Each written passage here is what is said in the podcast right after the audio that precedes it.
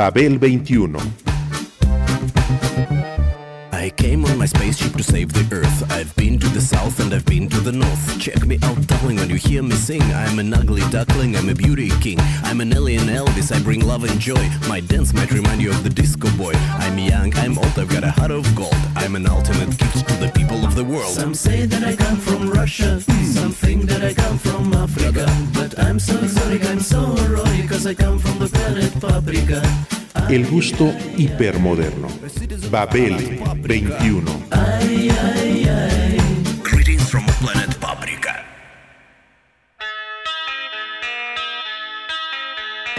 Se celebra el quincuagésimo aniversario del Bedín más famoso en la historia, aquel acto dadaísta que consagró la cama como un sitio de protesta.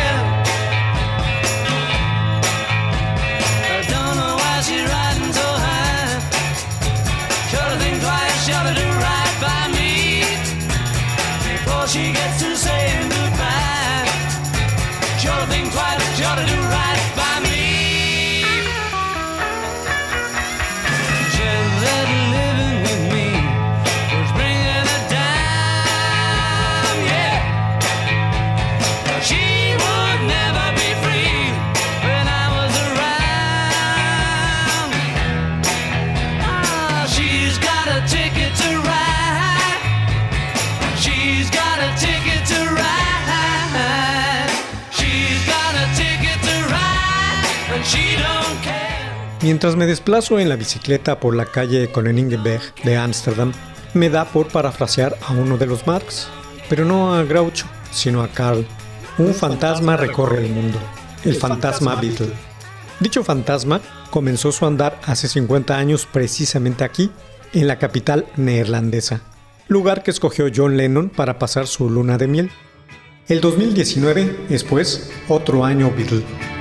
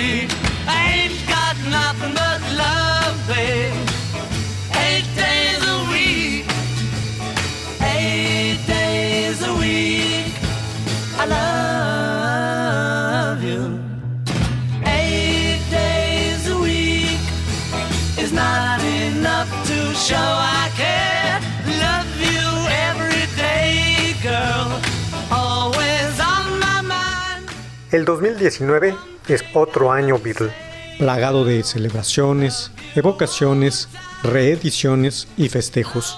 En aquel entonces, 1969, como hoy, climáticamente, había comenzado la primavera en la ciudad.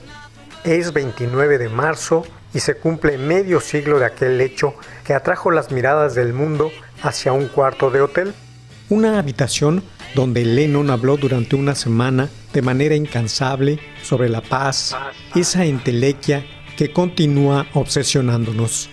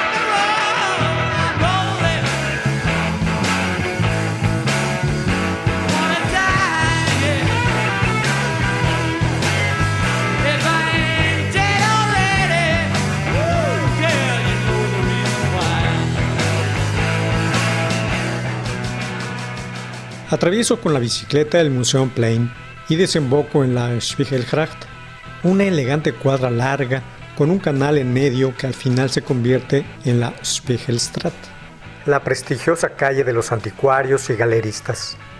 Al pasar uno de los puentes más transitados por propios y extraños, ahí, entre la variada oferta plástica de las tiendas de arte, está la Galerie Moderne de Nico Koster, espacio donde se exhiben los retratos que este fotógrafo holandés le tomó a John y su pareja en aquel ilustre ritual mediático llamado Bed In. Son fotografías en blanco y negro que han proporcionado la imagen al colectivo Wedding Album Lennoniano. En los aparadores que dan a la calle están las fotos de la pareja desayunando, vestidos de bata y camisón blancos, y encima de ellos los letreros escritos a mano que sintetizaron su inédita acción y perpetuaron sus reclamos para la posteridad. Bed Peace, Hair Peace.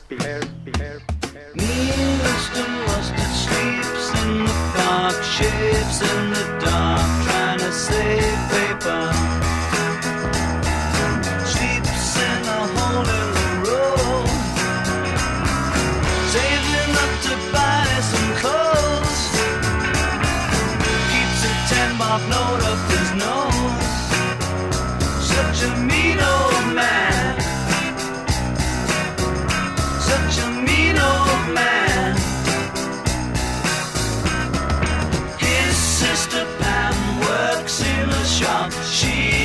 Never stops. She's a go-getter.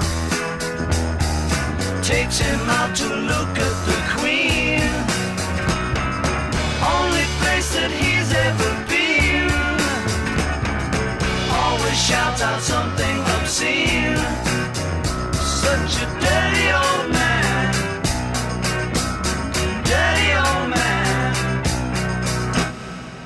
¿Por qué escogió John esta ciudad para iniciar su demanda y petición al mundo? El verdadero espíritu de Ámsterdam es la tolerancia, y no es un espíritu nuevo, producto de la posmodernidad, sino uno histórico que cumple cinco siglos de existencia. Desde entonces, el país ha sido sinónimo de ello y la capital su lugar culminante y ejemplar. En Ámsterdam, los puentes, los 1539 puentes que existen, que en concreto representan el año de llegada de la primera oleada de inmigrantes, se erigen como metáfora de la imaginación. Todo puente es único. Todo puente quiere serlo hacia algún destino. Y todo puente es la mirada de la ciudad hacia lo que importa.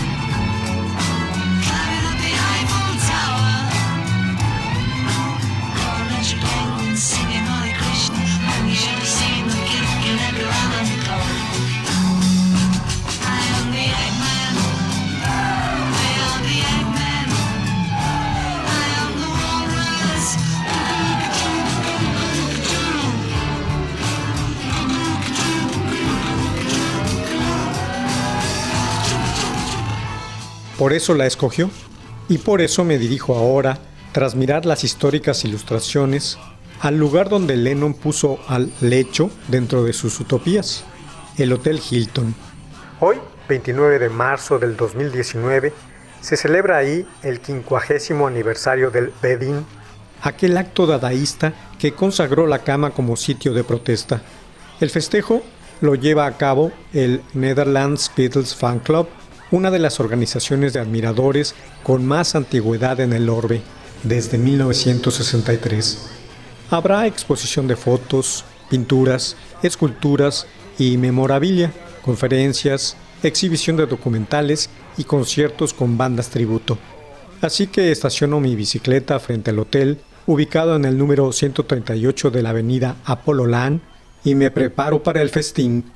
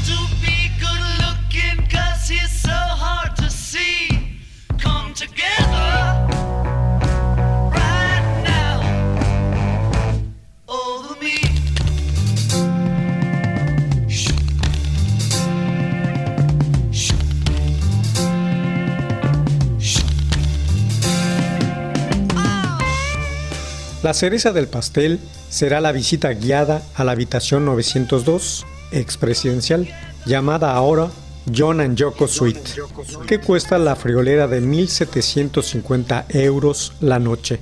Para todo aquel que desee pasar una velada ahí, rodeado de recuerdos.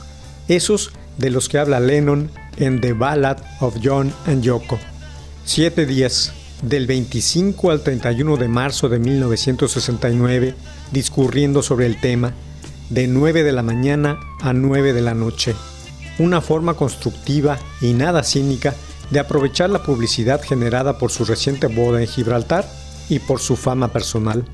El aún integrante del cuarteto de Liverpool, por poco tiempo más, forjó así su compromiso con la causa antibélica.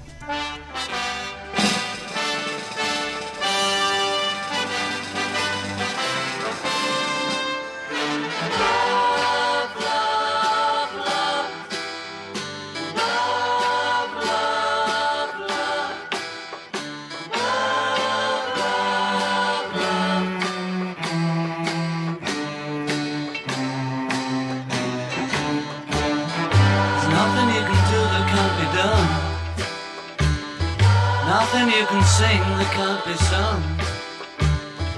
Nothing you can say, but you can learn how to play the game. It's easy. Nothing you can make that can't be made. No one you can save that can't be saved.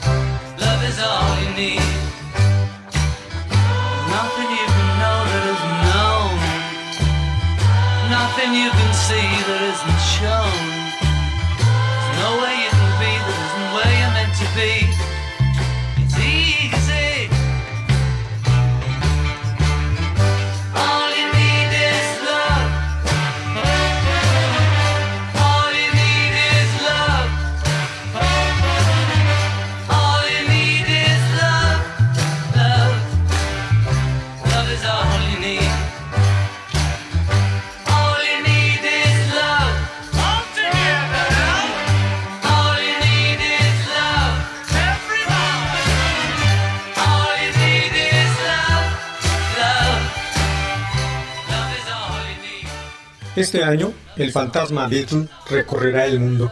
Ha iniciado su andanza en esta ciudad con la rememoranza de aquel anhelo pacifista. 50 años también cumple el disco Abbey Road, un álbum clásico que será objeto de nuevas escuchas, revisiones y lecturas. Ya se anuncia también la celebración de un videojuego, The Beatles Rock Band, donde se pueden interpretar sus canciones al unísono del grupo. Asimismo, está programado el festejo de la remasterización definitiva de sus discos, cuya aparición los hizo culminar hace una década como el año del grupo con mayores ventas, a cuatro décadas de su disolución. Marketing puro y duro. Cosas de aparecidos, diría el no hermano Marx, Carl, ese viejo filósofo.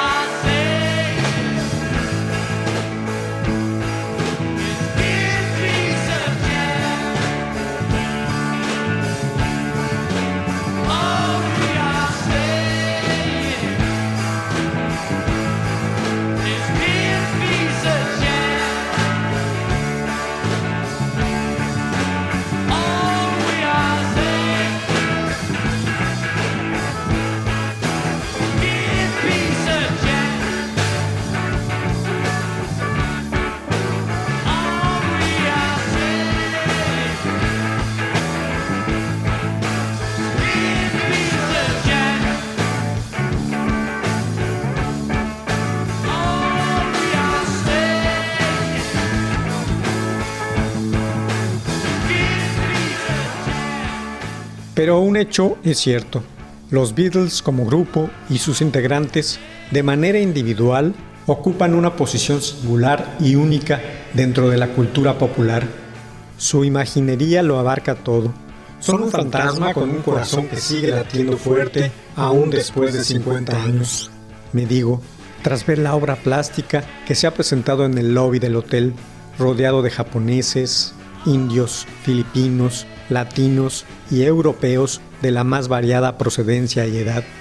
Ya entrada la madrugada, mientras regrese pedaleando a mi casa, me daré el tiempo de pensar, gracias al clima templado, en el carisma, en el uso de los medios y en los motivos que condujeron a John Lennon a realizar tamaña cruzada por el mundo.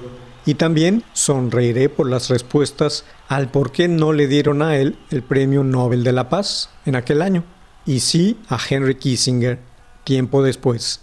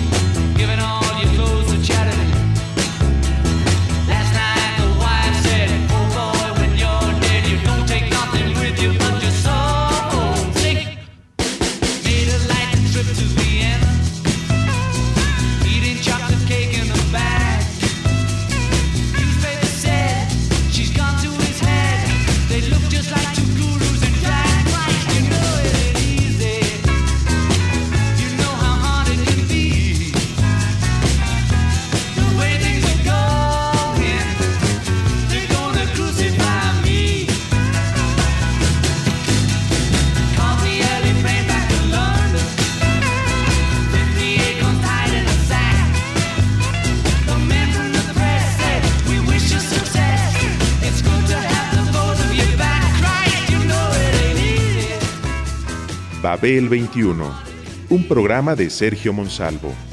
Producción a cargo de Pita Cortés, Roberto Hernández y Hugo Enrique Sánchez.